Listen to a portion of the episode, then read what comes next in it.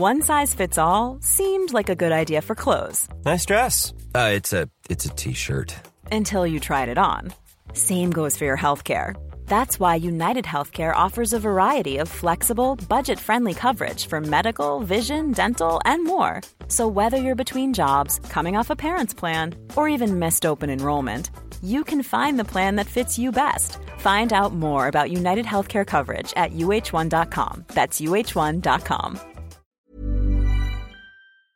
Tengo en la línea telefónica la doctora Elizabeth León Manríquez. Ella.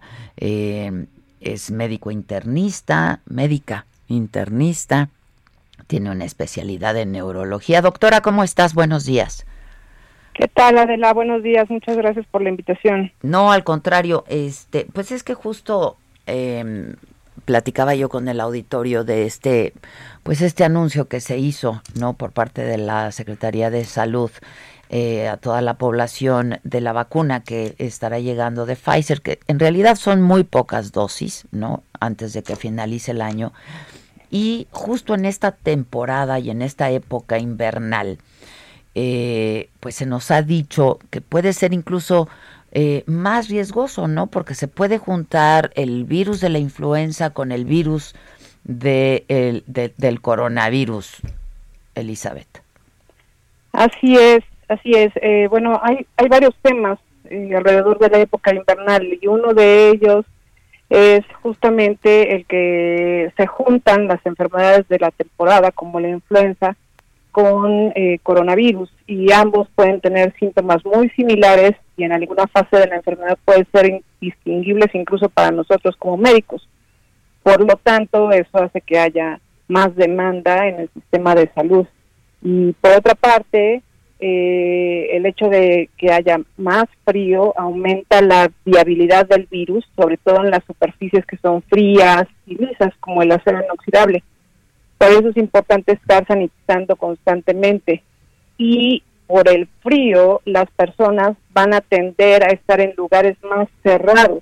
Y como bien sabemos, el virus puede viajar en aerosol hasta 8 metros, por lo que es importante que la población sepa que en lugares cerrados, sin ventilación, no es útil la sana distancia de solo dos metros. Es importante utilizar el cubreboca.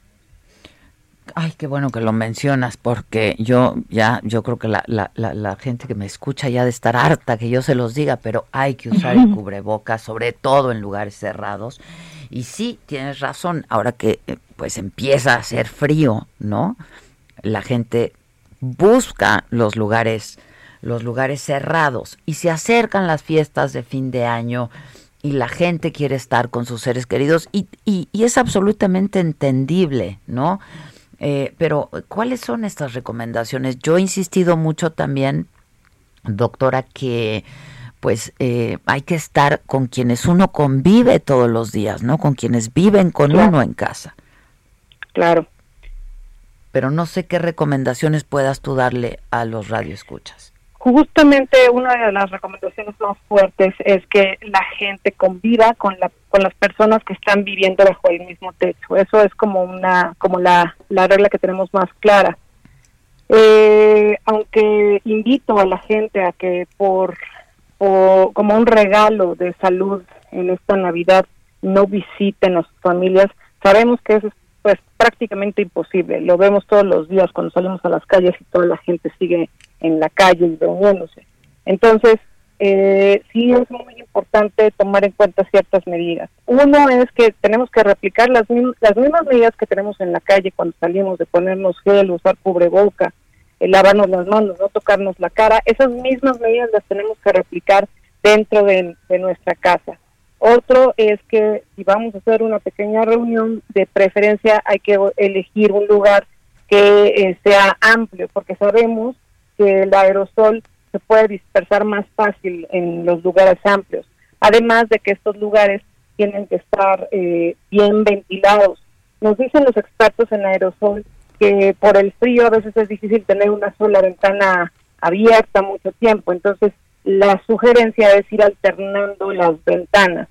Eh, la otra es tratar de hacer las reuniones con grupos muy pequeños que previamente se hayan aislado previo a la, a la cena de Navidad y que este, a la hora de estar en la cena pues estén moviendo constantemente, que no permanezcan en un solo lugar, porque eso aumenta el riesgo de que se pueda contagiar. Y bueno, finalmente, una vez más, insisto en que eh, pues tenemos que cenar, hay que cenar de preferencia con las personas no sentadas de frente, sino de lado, y después de cenar, utilizar el cubrebocas. Sé que estamos con nuestra familia, en teoría eh, estamos tranquilos por eso, pero sabemos que hay casos asintomáticos, entonces tenemos que utilizar el cubrebocas. Este, sí, incluso en, en, la cena, incluso con nuestra familia, ¿no? Acabando de cenar, usar el cubrebocas. Ayer comentábamos aquí que la gente se quita el cubrebocas para hablar y es justamente cuando no se tiene que quitar el cubrebocas, ¿no? Y se, se, y se entiende y se escucha perfectamente, ¿no? Así es. Quizá haya que hablar con más claridad, eso es todo sí, un poquito más alto, con más claridad, porque hay, que tener conciencia social de que si nosotros nos quitamos el cubrebocas al hablar, pues podemos enfermar a nuestros ser queridos si somos portadores asintomáticos y esa enfermedad puede ser algo grave, ¿no? Sí, absolutamente, absolutamente. Ahora, el asunto de las pruebas, también ha habido muchas pruebas, muchas eh, quejas por parte del auditorio porque eh, pues están siendo caras las pruebas, siguen siendo caras. Eh, y luego, ayer, por ejemplo, me, me, habló una persona y me dijo, yo me hice la prueba en el IMSS, eh, tardaron un mes en darme el resultado, salió positivo y me pidieron que me quede 14 días en casa. Cuando yo ya había pasado los 14 días, ya me había enfermado, ya me había, ya me, ya me había curado. ¿Qué, qué, ¿Qué consideraciones tenemos que tener con las pruebas? ¿Cuándo hay que hacerse una prueba? Pues eh, no quisiera politizar, pero hay que tomar en cuenta que el sistema de salud, el, el INS, etcétera, están sobresaturados por, por la demanda que tienen, están rebasados y por eso es que tardan mucho sus resultados. En algunas ocasiones tardan y en otras ocasiones ni siquiera pueden hacerles la prueba a pacientes que solo tienen síntomas leves. Entonces, sí es eh, importante tener esa consideración. La otra es, sabemos que las pruebas pueden ser caras en algunos lugares, pero podemos buscar dentro de nuestras opciones cuáles son los lugares más económicos y que tienen las características necesarias para hacerse la PCR, porque además hay que tomar en cuenta que no todos los laboratorios están leyendo todas las, las expresiones genéticas que tiene el virus y eso es muy importante a la hora de elegir el sitio en donde nos vamos a hacer nuestra prueba. Eh, además de la PCR, si esta aún les resulta muy cara, pues también están utilizándose las pruebas de antígeno, que son pruebas rápidas, nasofaringias. ¿Qué tan confiables son, doctora? Digo, también tienen que ver con, eh, pues, qué tipo de pruebas son, de dónde vienen, de qué, de qué laboratorio, pero ¿son confiables la, la mayoría?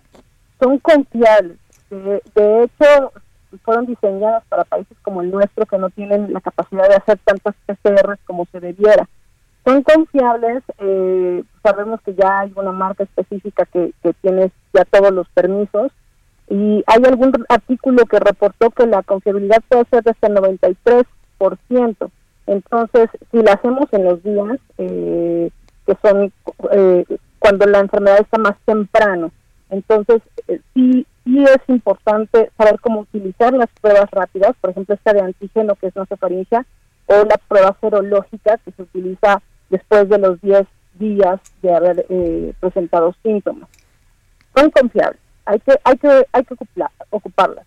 Ahora, eh, la otra es mm, pues hacer un esfuerzo. Si nosotros nos queremos reunir con nuestra familia, pues tendremos que hacer el esfuerzo de regalar salud y hacernos la prueba para estar más tranquilos. ¿No?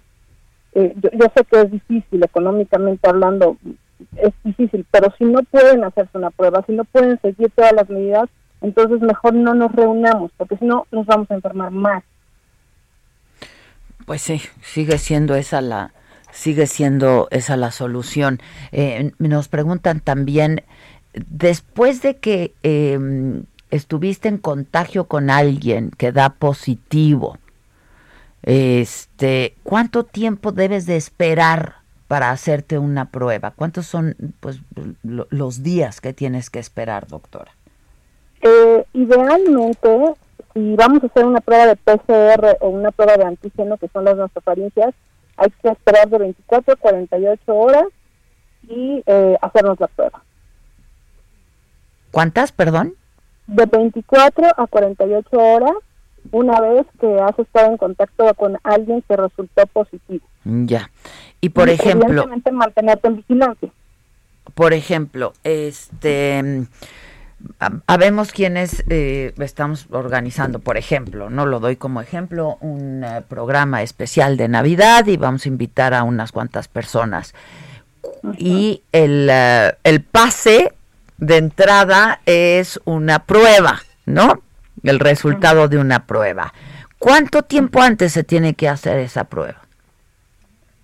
Pues, por ejemplo, en el, en el caso de ustedes que se van a reunir para hacer un, programa eh, en ese momento, si son, si son que son rápidas y el resultado nos los dan en 20 minutos, en ese momento. Si son PCRs, tienen que hacerse como 12 horas antes para que tiempo de que se emita el resultado, pero esas 12 horas antes, entonces ya no podemos salir. Exactamente, exactamente. De, que te la haces a que te dan el resultado, no te puedes ver a nadie. Exactamente. Exactamente. Ahora, hay otra cosa que hay que considerar muy importante, Adela. Todas las pruebas tienen un rango de error. La PCR, la de antígeno, la de anticuerpos, todas tienen un rango de error. Por lo que se sugiere que te haces tu prueba, sales negativo, pero a la hora que estás en la reunión, te pones el cubrebocas. Sí, claro, claro, de cualquier forma, sí, sí, sí. Exactamente, tus medidas de, de, cuidado tienen que hacerse sí o sí. Muy bien. Ahora, no se habla de que no hay cura para el COVID, pero hay tratamientos que ya se han venido, eh, que se han venido eh, recetando. ¿Qué, qué, sugieres y qué consideras ante los síntomas, ante los primeros síntomas? Bueno, los tratamientos que se han estudiado dependen de la gravedad de la enfermedad. O sea, hay desde los estudios que nos han reportado que la vitamina D o el zinc funcionan para reforzar el sistema inmunológico y es útil en los casos de enfermedades leves. Pero es importante considerar que una vez que la enfermedad nos da síntomas de gravedad, como la fiebre incontrolable, el aumento de la frecuencia cardíaca o la disminución de la oxigenación, entonces ahí ya hay que considerar otro tipo de tratamientos. Yo sugiero fuertemente que la gente no tome, hay, hay una infodemia también, ¿no? Habían dicho por ahí, no tome todos los medicamentos que están sugiriendo porque muchos ya se estudiaron hace meses y se ha dicho como la hidroxicloroquina, que no funcionan y la gente los sigue consumiendo. Entonces, eh, siempre estar en contacto con tu médico para que te diga qué medicamento es el ideal para el momento de la enfermedad en que tú estás. No hay una cura como tal, hay medicamentos que nos pueden ayudar a controlar la enfermedad, pero eh, la sugerencia es que siempre estén en contacto con su médico, que identifiquen los datos de alarma para que eh, no sobresaturemos el sistema de salud. Para eh, tú, tú identificas si, estás con, datos de urgencia, entonces ya vas al, al hospital, pero si no, en casa con los medicamentos que te sugiera tu médico para ese momento. Ya. Este, bueno, pues no sé si quieras agregar algo más, doctora. Sí, em, eh, ha reportado la CDC, la OMS, y muchas instituciones que nos esperan un, un mes muy difícil o, quizá dos meses muy difíciles en donde em, mucha gente puede morir. Entonces quisiera hacer un llamado a la población. Yo sé que es muy difícil en esta época salir, sin embargo los sistemas de salud están saturados, la gente está falleciendo. Por favor, no salgan de sus casas si no es necesario y usen cubreboca. Qué bueno que lo dices. Muchas gracias. Gracias. No, de qué adelante. Es la doctora Elizabeth León Manríquez, médico internista, especialidad, su especialidad en neurología. Te agradezco mucho. Gracias.